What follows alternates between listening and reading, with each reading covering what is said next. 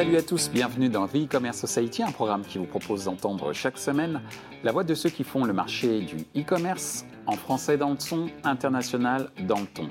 Une émission avec pour partenaire média e-commercemac.fr. Ce contenu est accessible également en podcast sur les principales plateformes d'écoute. Cette semaine, notre thème est le suivant, le phénomène des DNVB, Digital Native Vertical Brands.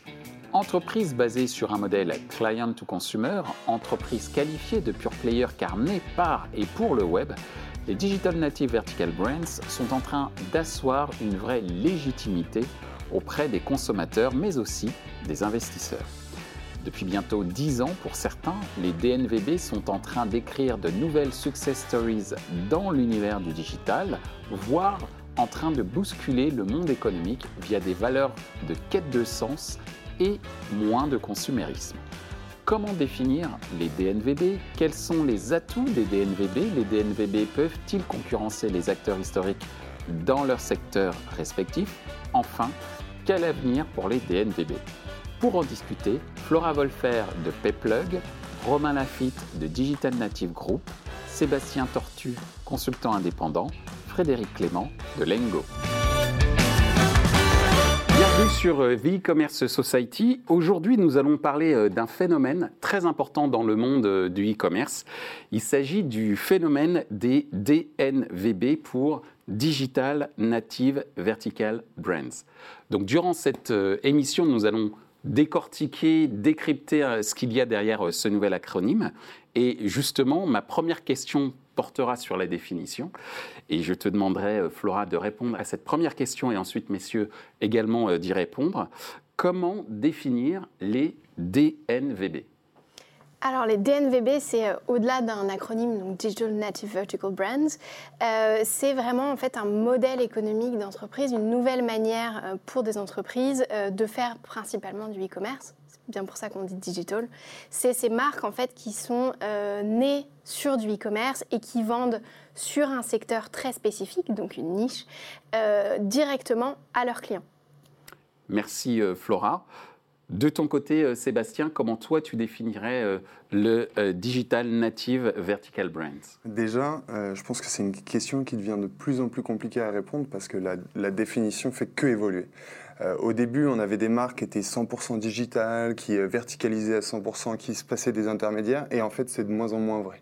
Parce que pour pouvoir être distribué, disponible, et pour pouvoir vraiment répondre aux besoins du client, c'est d'être là où lui, il en a besoin et pas là où on a envie de, de, distribuer, eh ben, en fait, on est obligé de s'adapter. Donc aujourd'hui, comme, euh, comme le disait Flora, au départ, les, marques avaient cet euh, acronyme DNVB, donc euh, vraiment pour le côté digital, avec tout l'esprit digital qu'il y a derrière, avec la, communauté, les réseaux sociaux, la récolte de la data, euh, etc.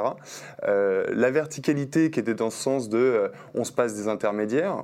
Or, on se rend compte que la verticalité de base, elle n'était pas vraiment respectée parce qu'il y a très très très peu de marques qui produisent elles-mêmes. Elles ont mhm. toujours un intermédiaire fournisseur finalement. Euh, donc c'est pas, il y, a très très peu de marques aujourd'hui qui, arrivent à, à, verticaliser à 100%. Donc c'est pour ça que le, modèle économique, je pense, ou le modèle d'entreprise est en train de, d'un, peu muter, et c'est avant tout un état d'esprit euh, qui va évoluer, une façon de voir le commerce, une façon de voir de façon un peu plus générale la vie. En fait, on se rend compte que c'est des fondateurs qui ont des, qui des, vraies valeurs, qui ont des missions. Ils ont tous la, trentaine, ils ont tous connu le monde d'avant en fait. Et, d'ailleurs, j'en parle parce que j'interviens dans une école et, euh, où les enfants, enfin les ados, 19, euh, 20 ans, jeunes adultes, et en fait pour eux c'est tellement évident. Les valeurs, etc., c'est tellement évident pour une entreprise qu'ils ne comprennent pas qu'on ne les ait pas. Donc c'est pour ça que le modèle finalement appartient plus aux anciens. Et euh, quand je dis anciens, je dis 30, 40, 45. Et, et il, va être, il va être très différent pour les nouvelles générations. Merci Sébastien pour cette réponse complémentaire à celle de, de Flora. Frédéric, ton avis, euh, ta définition sur euh, ces fameux DNVB, Digital Native Vertical Brands? Euh, Je n'ai pas de définition à proprement parler, mais je retiendrai en effet le côté sens qui est lié à ces entreprises. Donc je garderai plutôt l'aspect, le, B de, de l'acronyme DNVB. Et on voit que ces entreprises, en fait, elles vendent pas réellement leur, un produit, mais ce qu'elles vendent en premier, c'est leur marque en fait. Donc leur mhm. premier produit, c'est réellement leur marque.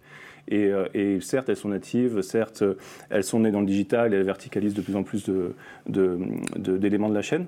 Mais moi, ce qui m'interpelle avec ces, entreprises-là, c'est que leur premier produit, c'est leur marque. Et, euh, c'est assez intéressant comme, comme, positionnement, ce qui leur permet aussi d'aller vite sur, sur nombreux secteurs. Merci euh, Frédéric. Romain, enfin, alors, il y a beaucoup, définition. Beaucoup de choses qui ont été dites. Euh, moi, j'aimerais insister sur l'aspect expérientiel. Euh, c'est effectivement, comme tu le disais, Sébastien, il y, a, un vrai côté sur les, l'ADN de la marque. Euh, elles, sont, elles sont éco-responsables pour beaucoup, ou engagées en tout cas, même pas forcément éco-responsables, mais vraiment engagées. C'est une sorte de e-commerce en quête de sens un peu? Oui, absolument. Mais en fait, c'est le sens d'une génération mm. qu'elle représente finalement. Mm. Il y a un côté un peu 68 heures dans un environnement mercantiliste qui peut paraître, pour un ancien comme moi, euh, qui peut paraître assez paradoxal. Mais oui, oui non, mais c'est vraiment, en fait, c'est vraiment qu'aujourd'hui, on a, on a, des nouvelles générations qui vont, euh, qui vont avoir des imposés, enfin, qui vivent à travers des valeurs, euh, des valeurs qui sont de plus en plus fortes, des valeurs qui vont à l'encontre de la consommation de masse, etc. Et aujourd'hui, ces DNVB vont euh, remplir ces valeurs, vont proposer à, à, cette nouvelle génération de, de, de, répondre aux valeurs qui sont les leurs et qui sont aussi les valeurs qui sont incarnées par les fondateurs, incarnées par l'ADN de la marque. Et, et à travers ça, elles vont proposer une expérience qui va être différenciante, qui va être en lien avec ses valeurs, qui va être euh, voilà. Et, l'expérience, euh, l'objectif étant d'être extrêmement client-centric, donc très très proche du client, et donc c'est de s'adapter au client tout en gardant ses valeurs, le, bien sûr, euh, et, de proposer une expérience qui correspond aux attentes des clients et qui évolue avec le temps. Et donc en ça, c'est des marques qui vont évoluer. Et aujourd'hui, le terme de DNVB est de plus en plus compliqué à définir. C'est juste un business model qui évolue dans le temps et pour l'instant qui s'adapte euh, grâce à son système D2C qui leur permet de connaître direct to consumer, qui leur permet de connaître parfaitement leurs clients et donc de s'adapter assez rapidement aux besoins et aux envies du client. Merci Romain. Dans tout ce que vous avez dit, moi ce que je retiens, c'est la notion euh, donc euh, de valeur, valeur de marque, valeur des fondateurs hein, aussi. Il y a un fait, c'est que les, les, fondateurs, en fait, ont compris aussi que les politiques n'étaient plus euh, l'avenir ou les trouveurs de solutions pour, pour la société et, et, et pour l'environnement et pour, et pour les gens. Quoi. Et, et, eux, ils ont pris ça à bras le corps. Et jusque, c'est vrai, dans les années 2000, on avait des, des associations qui faisaient des choses, qui s'engageaient, etc. Mais à un moment, l'association, elle s'essouffle parce qu'il n'y a pas de business économique derrière. Et là, en fait, elles ont inversé cette tendance en se disant, on va faire du commerce, mais on va le mettre aussi au service des autres. Euh, et c'est ça qui est intéressant. Alors justement, pour revenir sur ce que tu viens de dire, le mettre au service des autres, la notion de valeur, d'expérience, de client-centric, ma deuxième question, c'est quels sont les atouts des DNVB euh, bien sûr, on a évoqué, on a fait un peu une big picture autour euh, de certains atouts. Flora, ton avis sur les atouts des, des DNVB Alors moi, je dirais qu'il y a deux choses principalement. la première, c'est leur connaissance de leurs clients. Euh, c'est des marques qui, euh, naturellement, parce qu'elles ont une très bonne connaissance des codes digitaux, euh, une très bonne maîtrise aussi des outils qui sont disponibles, et on y reviendra, j'imagine, juste ensuite, elles sont capables, en fait, de proposer une expérience qui paraît sur mesure aux clients. Euh, je dis qu'il paraît parce que, bien évidemment, euh, à partir d'un moment où ils sont dans un modèle où ils ont besoin d'atteindre de la rentabilité, euh, ils ne vont pas systématiquement faire du custom parce qu'en fait, dans mm. ce cas-là, on a des problématiques de business model qui sont réelles. mais ils cherchent à s'adapter au maximum à ces attentes-là. Comment ils font? D'une part, en leur parlant directement, en travaillant sur ces codes, ces valeurs, etc. Mais aussi en travaillant énormément sur leurs données, sur la manière de créer une expérience qui paraît, encore une fois, sur mesure et pour ce client-là spécifiquement. Euh, il y a plein de problématiques vraiment liées à la donnée, à la publicité, à l'acquisition, qui forcément rentrent dans ce domaine-là. Euh, je pense que l'autre domaine, et ça va un petit peu dans la suite de ce que tu disais à l'instant, Sébastien, c'est cette capacité à s'engager.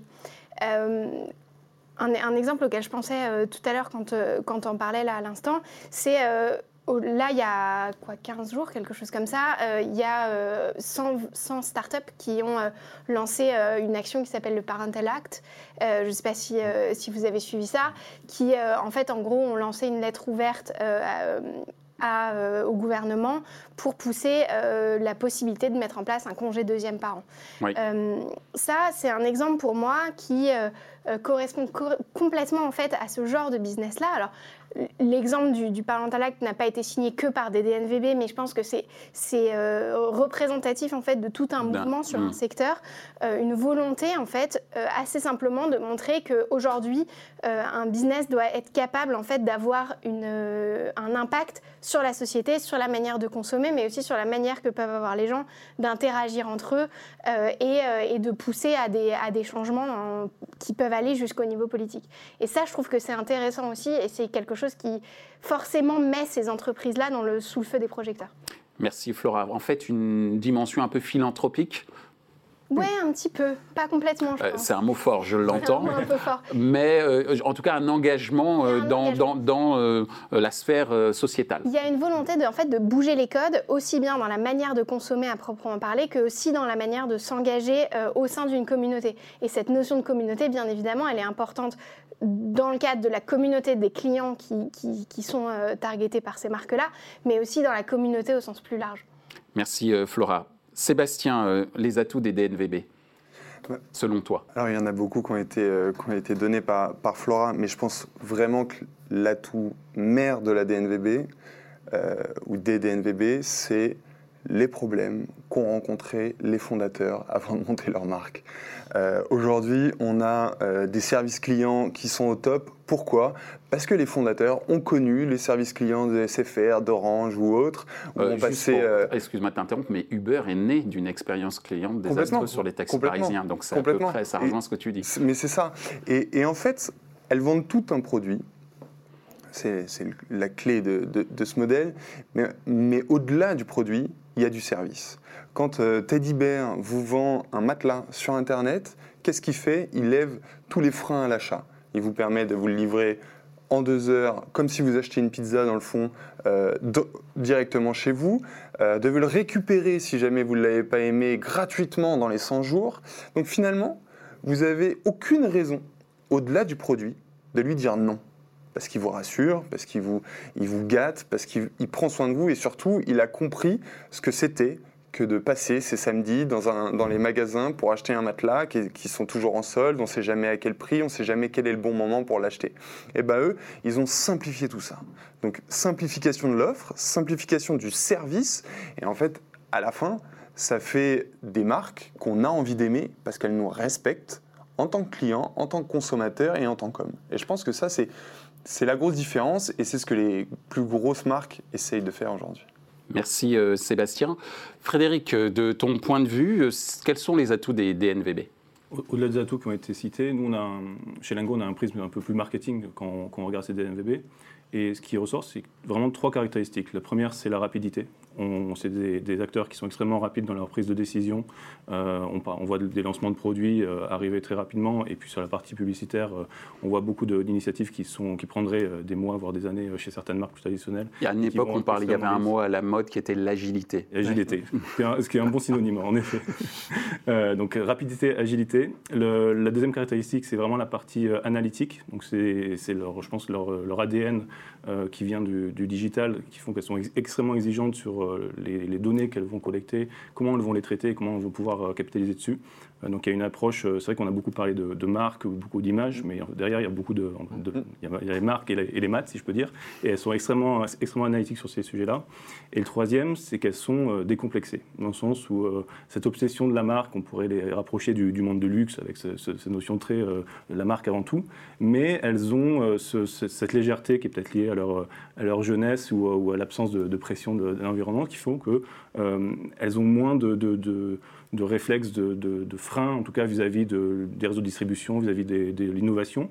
Et, euh, et, c'est comme ça qu'elles font avancer, on va dire, le secteur. Donc cette légèreté, on, la voit au quotidien, y compris sur la partie marketing, en effet, où elles ne vont pas hésiter à tester de nouveaux formats, tester de nouveaux canaux euh, pour, pour toucher leurs consommateurs. Merci Frédéric. Romain, ton avis Alors, concernant les atouts des DNVB moi, je, pense que l'atout premier, effectivement, c'est le côté euh, client-centric, c'est le côté proche du client, et mm. donc un peu ce qu'on disait tout à l'heure avec l'expérience particulière qui est offerte au client. Euh, tu parlais de Teddy Bear et le fameux bed in box euh, qui avait été inventé par Casper, l'américain à l'origine. C'est pas Casper qui l'a inventé. Ah, c'est pas Casper J'étais persuadé que c'était Casper qui avait inventé le bed in box. c'est celui qui a été le plus vite, mais qui l'a inventé Needle. Voilà, on a la réponse.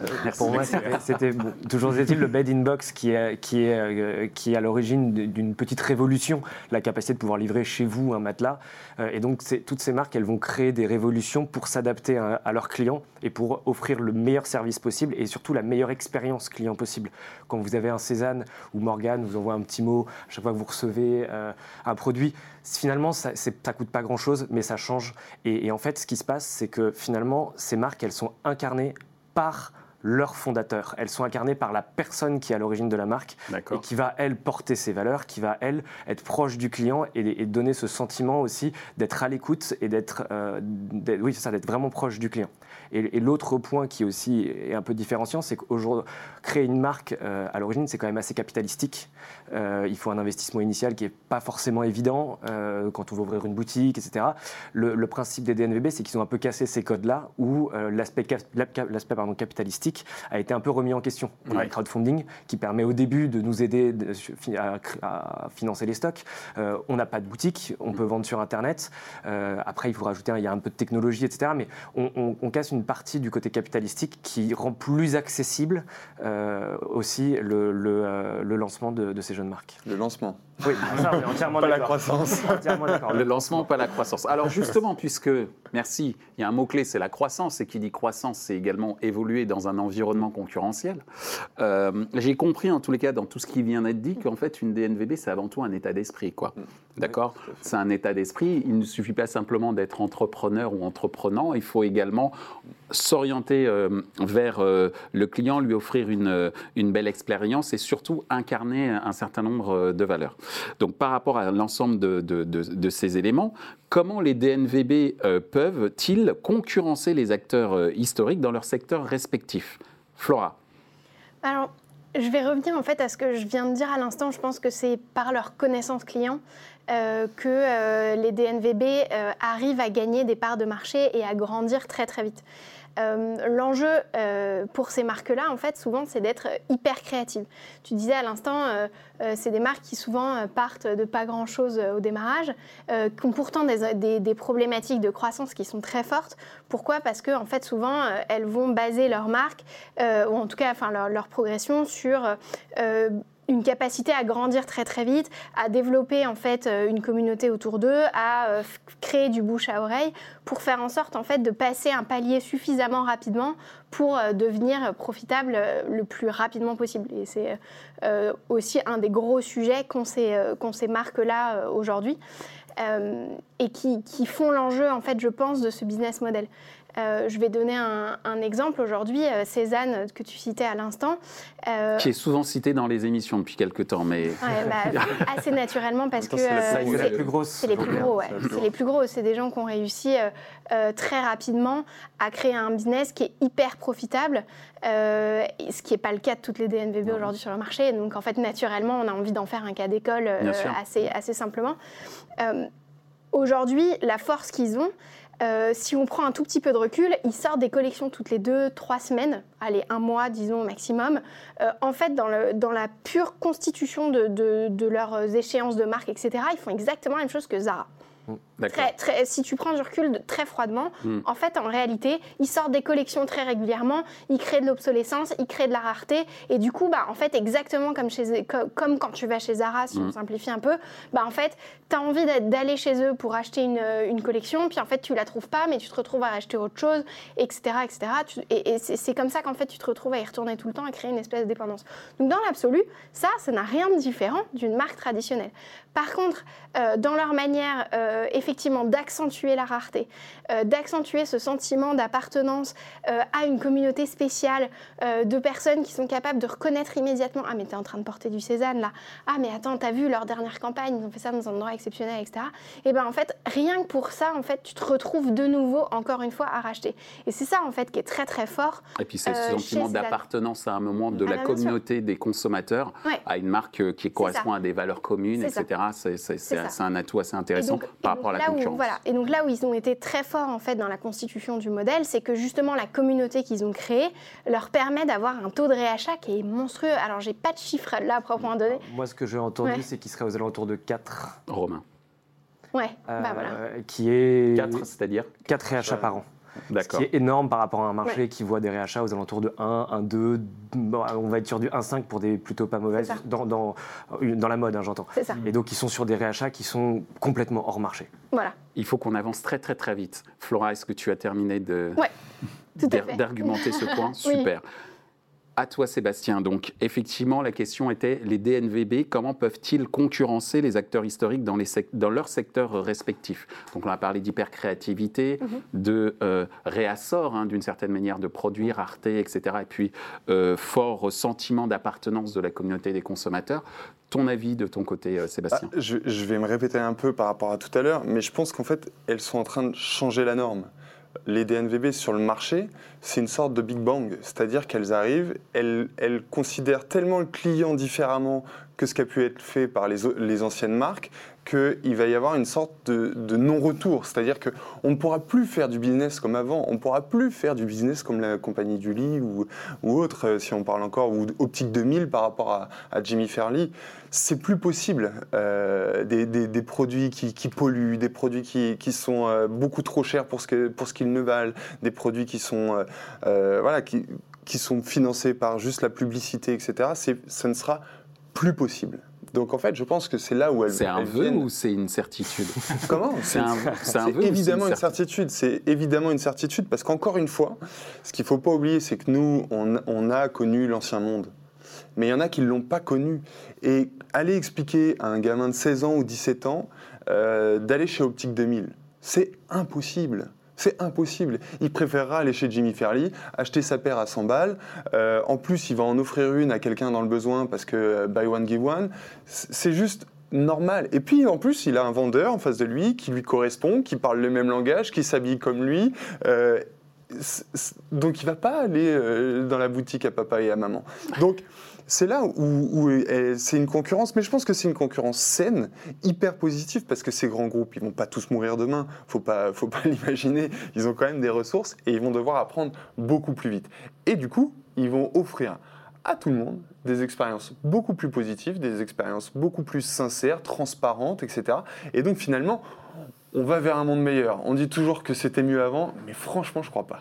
Merci euh, Sébastien. En tout cas, ça nourrit pas mal de, réflexions et on pourrait passer trois heures à argumenter encore euh, sur euh, ces différents points, puisque la notion de valeur étant très prégnante dans ce type de business model, effectivement, on peut tout imaginer quasiment.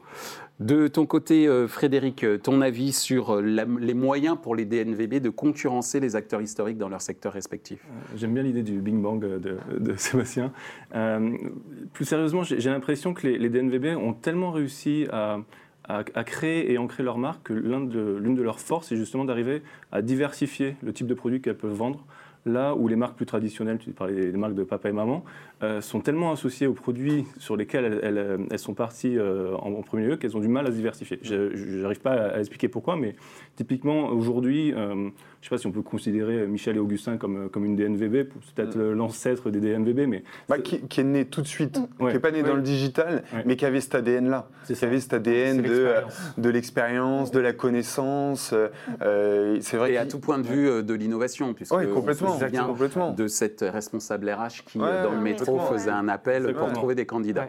Donc pour revenir sur Michel Augustin, j'arrive pas à expliquer pourquoi aujourd'hui ça ne me choque pas de les voir passer du sablé au yaourt, au euh, mm. je sais pas ce qu'ils vendent comme produit. Mm. Là où quand je vois une marque comme, Bonne Maman passer de la confiture à la compote, je me dis bah, c'est bizarre en fait qu'ils fassent ça. Et en fait j'ai l'impression que Michel Augustin et d'autres DNVB euh, peut-être plus, mm. plus récentes ont réussi justement à incarner tellement ce sens et cette, euh, cette, ce positionnement sur le marché, cette image dans, dans, le, bah, dans la vie publique, qu'ils peuvent se permettre de diversifier leurs produits et d'aller concurrencer pas un acteurs euh, traditionnels, mais de multiples acteurs traditionnels. Là où les marques traditionnelles ont un, peu plus de mal. Pour une raison, ils ne vendent pas un produit, ils vendent un lifestyle.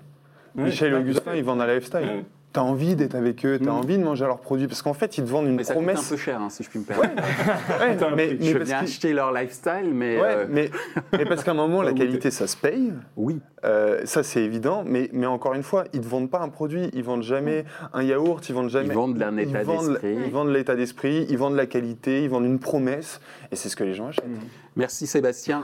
Euh, on va passer euh, à Romain et après il faudra répondre à la dernière question puisque on a tellement de choses à se dire, mais on, se retrouvera, vous inquiétez pas. Euh, Romain, donc ton avis sur euh, comment les DNVB peuvent concurrencer les acteurs euh, historiques dans, les, dans leur secteur respectif Je suis assez d'accord avec tout ce qui a été dit, c'est-à-dire que je pense qu'elles ont vraiment mis. le terme de Big Bang est peut-être très fort et un peu provocateur, mais dans l'idée, c'est ça.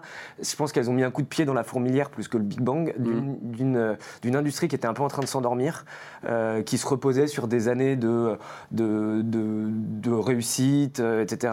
Et elles ont un peu bouleversé tous ces codes. Et j'ai n'y avais jamais pensé, mais je trouve votre comparaison avec les taxis parisiens et, Uber. assez juste, euh, parce que justement, il y a eu, eu aujourd'hui, les taxis parisiens offrent euh, quelque chose de beaucoup plus euh, professionnel qu'avant. D'ailleurs, un mot est né, hein, Uberisation. Hein, Exactement.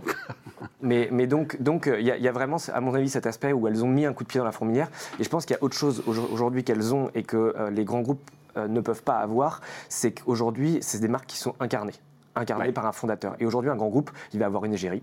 Mais l'égérie, ça, ça fait plus rêver comme ça. peut être incarné. Hein.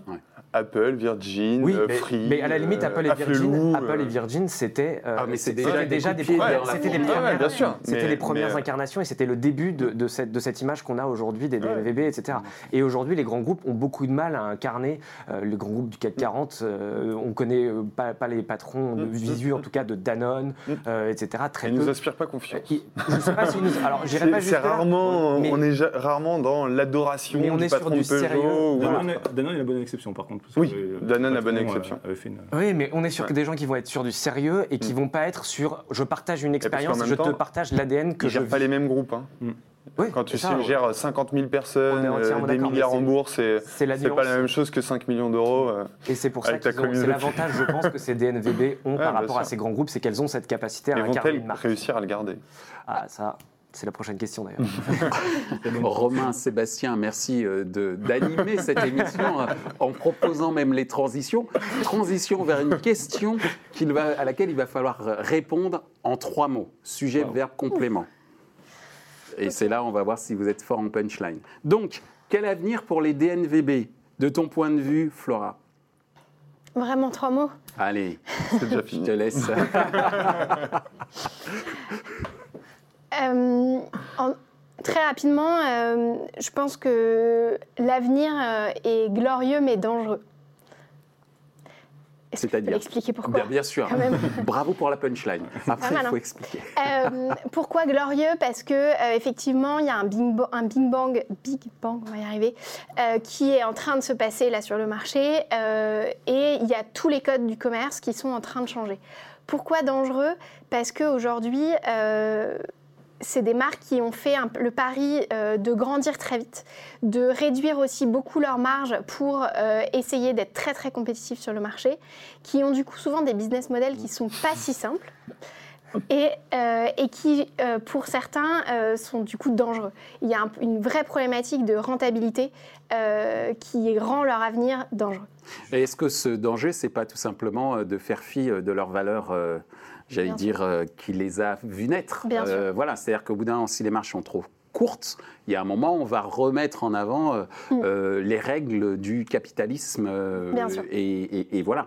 Je referme la parenthèse, on ne va pas ouvrir un autre débat, mais en tout cas, j'ai compris avenir glorieux mais dangereux. Sébastien, en quelques mots. Bah, déjà, le terme DNVB va mourir. Ça, on en est sûr. Je pense que fin 2020, on n'en parlera plus et que mon livre ça sera totalement has mais J'en parlerai dans quelques instants, mais, si tu me laisses le temps. Mais c'est certain, euh, l'acronyme va, va disparaître. Et là où elles ont de l'avenir, euh, c'est juste que ce, sont de vraies entreprises qui ont des vrais clients et qui, à un moment, offrent de vrais produits. Donc, elles ont un avenir. Par contre, il y en a beaucoup qui vont mourir comme toutes les boîtes. Et surtout, elles auront un avenir quand elles vont réussir à passer au monde physique. Parce qu'il y en a quelques-unes qui y arrivent, mais pas toutes. Aujourd'hui, 90% des achats sont faits hors ligne. Donc, si vous, si vous prenez que des parts de marché digital, ça va être compliqué. Et donc il y a un vrai enjeu sur comment on passe du digital de notre communauté qui, peut nous acheter partout à du physique où du coup notre communauté elle est disparate parce qu'on n'a pas des boutiques partout, etc. Donc il y a un vrai enjeu là-dessus et je pense qu'il nos centres-villes vont, vont, vont, vite euh, bouger. Le centre-ville de Toulouse, de Angers, de Nantes va plus ressembler à ce qui ressemble aujourd'hui. Et on va se passer des Célio, des. Ah ouais, carrément. Oh là là, Sébastien, il faut que tu reviennes pour nous expliquer, pour nous faire des, des, en tout cas des, des paris, euh, ou en tout cas des prédictions. Euh, et dans 10 ans, on se retrouve et on verra si. On s'était dit rendez-vous dans 10 ans. Donc en 10 ans, on se retrouve pour voir si effectivement. Mais ce sera l'occasion d'une nouvelle émission pour évoquer effectivement comment le, les NVB peuvent avoir aussi un impact dans la vie réelle, euh, entre autres.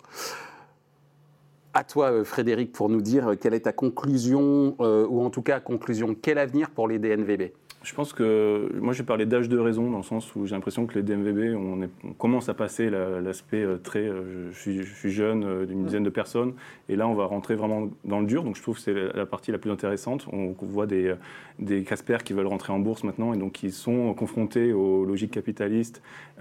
confrontés ou qui se laissent tenter? Mm. Oui, qui se laissent tenter, puis maintenant qu'ils sont confrontés, on va dire, euh, est-ce qu'elles vont garder leur ADN justement quand, on va être euh, confronté à la réalité?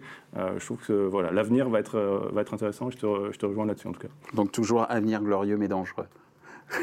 Merci euh, Frédéric. Romain, pour toi, le mot de la fin. Juste, alors peut-être pour revenir sur, euh, sur les marges, je suis entièrement d'accord avec toi. Il y a une vraie problématique de marge qui est notamment liée à l'explosion euh, des, des, coûts par clic mm. et, du, prix qui, à l'époque, était assez facile. C'était assez facile de se lancer sur Internet, beaucoup plus en tout cas que ça ne l'est aujourd'hui.